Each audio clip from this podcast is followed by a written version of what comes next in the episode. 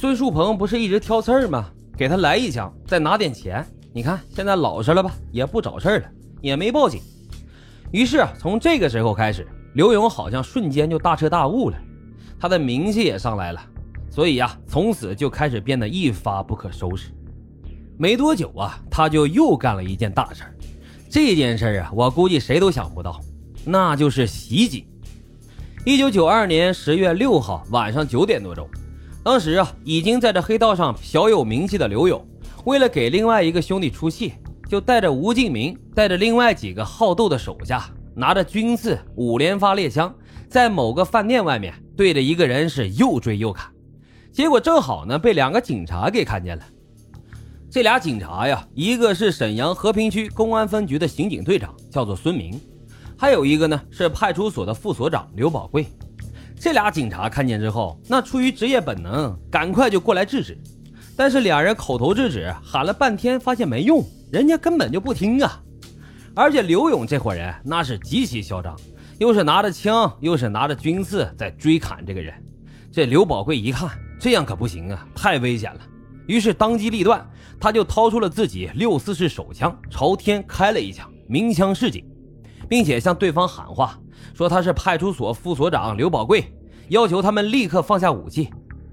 他本来以为啊，自己这一开枪，对方听见枪声以后应该就停了吧，但是没想到啊，这刘勇根本没把警察当回事儿啊，举起了猎枪，冲着刘宝贵砰的就开了一枪。这刘宝贵本能的侧身躲闪，但是无数颗铅弹仍然是打进了他的大腿根儿刘勇他们一看，哎呀，这打伤人了，赶紧就开车逃离了现场。后来这刘宝贵被送到了沈阳军区二零二医院。抢救了半天才活了过来，慌忙逃离现场的刘勇慢慢镇静下来之后，他就意识到，这个凶器得赶紧处理掉。于是啊，他就把手里的猎枪扔到了一条河里，然后带着当时还没离婚的妻子，赶紧就藏到了一个朋友的家里寻求庇护。这朋友是谁呢？说来也巧啊，就是他后来的第二任妻子刘小军夫妇的家里。直到第二天中午，一个小弟给他打电话说。大哥，不好了，你赶紧跑吧！昨晚你打伤那个是警察，公安局正在抓人呢。这刘勇一听啊，也不敢耽误，马上就收拾东西，带着媳妇儿逃离了沈阳。他这一走，还真就好几年都没再出现过，就像是突然人间蒸发了一样，一点蛛丝马迹都没留下，就这样消失不见了。那这刘勇到底去哪儿了呢？他又去干了些什么事儿呢？面对这起恶劣的袭警事件，警方又是如何行动的呢？这案子后来啊，其实还发生了一些不可思议的转折。说当时袭警事件发生以后，公安部那是高度关注，但是怎么查呀，都查不到这个叫做刘勇的蛛丝马迹。渐渐的，警方就意识到抓捕这刘勇并非轻而易举的事情。这个人头脑精明，反侦查能力极强，而且发现他在社会上结交甚广。尤其呀，在经商之后接触的关系增多了，全国各地那都可以流窜隐藏。而且最重要的是啊，刘勇在警方这边有一张非常过硬的关系，他认识很多警察，所以消息非常灵通。因此，公安机关的几次抓捕行动都是因为走漏风声而宣告失败。所以在很长一段时间里面，根本就没有人知道他究竟藏在哪。直到一九九四年临近春节的时候。沈阳警方也终于是发现了刘勇的下落。原来这两年啊，他一直藏匿在广州经商，而且据说吧，干得还不错。警方赶紧就开始计划抓捕，赶往广州，并且通知一定要做好保密计划。在当地警方的协助之下，他们得知这两天啊，刘勇会跟一个男子见面谈生意，于是警方马上就赶到了接头地点进行蹲守。但是等了很长时间。不知道怎么回事，这刘勇吧一直没露面，这肯定啊又是消息走漏了。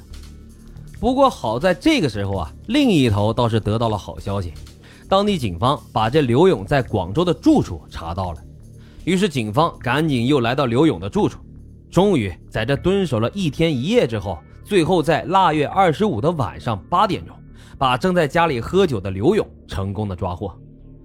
时隔两年多，刘勇终于是被捉拿归案。这看起来应该算是大功告成了吧？别着急呀，这事儿没有那么容易结束。因为这人啊，虽然是说抓住了，但是后期的审讯工作却一点都不顺利。刘勇呢，一口咬定说自己根本就没有枪，更没有开枪袭警。而警方说实话吧，一时半会儿拿他没办法。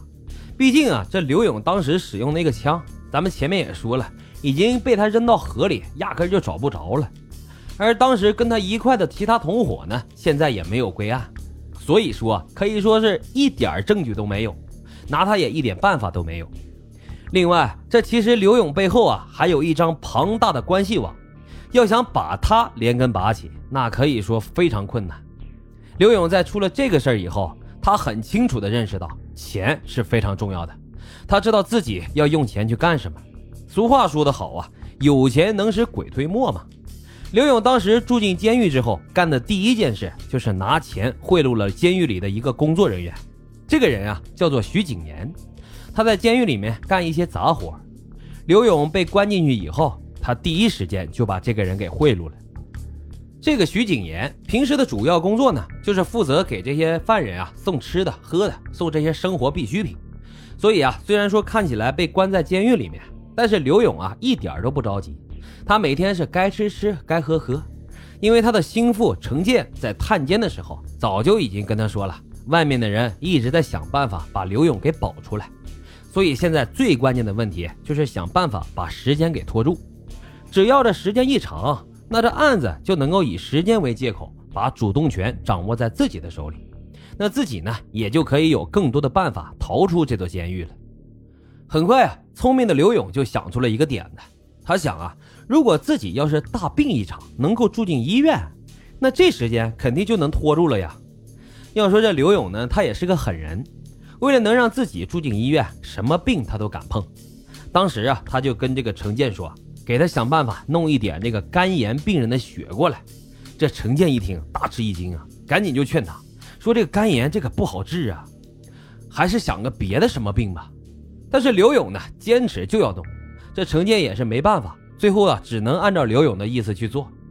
几天之后，程建就带来一只烤鸭，这烤鸭的肚子里面那可装的可不是肉，而是一个装有肝炎病人的血液试剂。其实按理说，这烤鸭这样的东西是不可能被允许送到监狱里来的。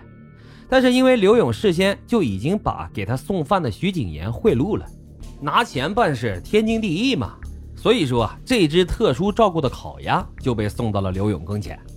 刘勇掏开肚子，把这里面的试剂打开，里面的血都弄出来，抹到了馒头上，三下五除二的就把这馒头给吃了。但是奇怪的是啊，好些天过去了，他压根一点要得病的意思都没有，全身上下很舒坦，没有得肝炎的迹象。那这是为什么呢？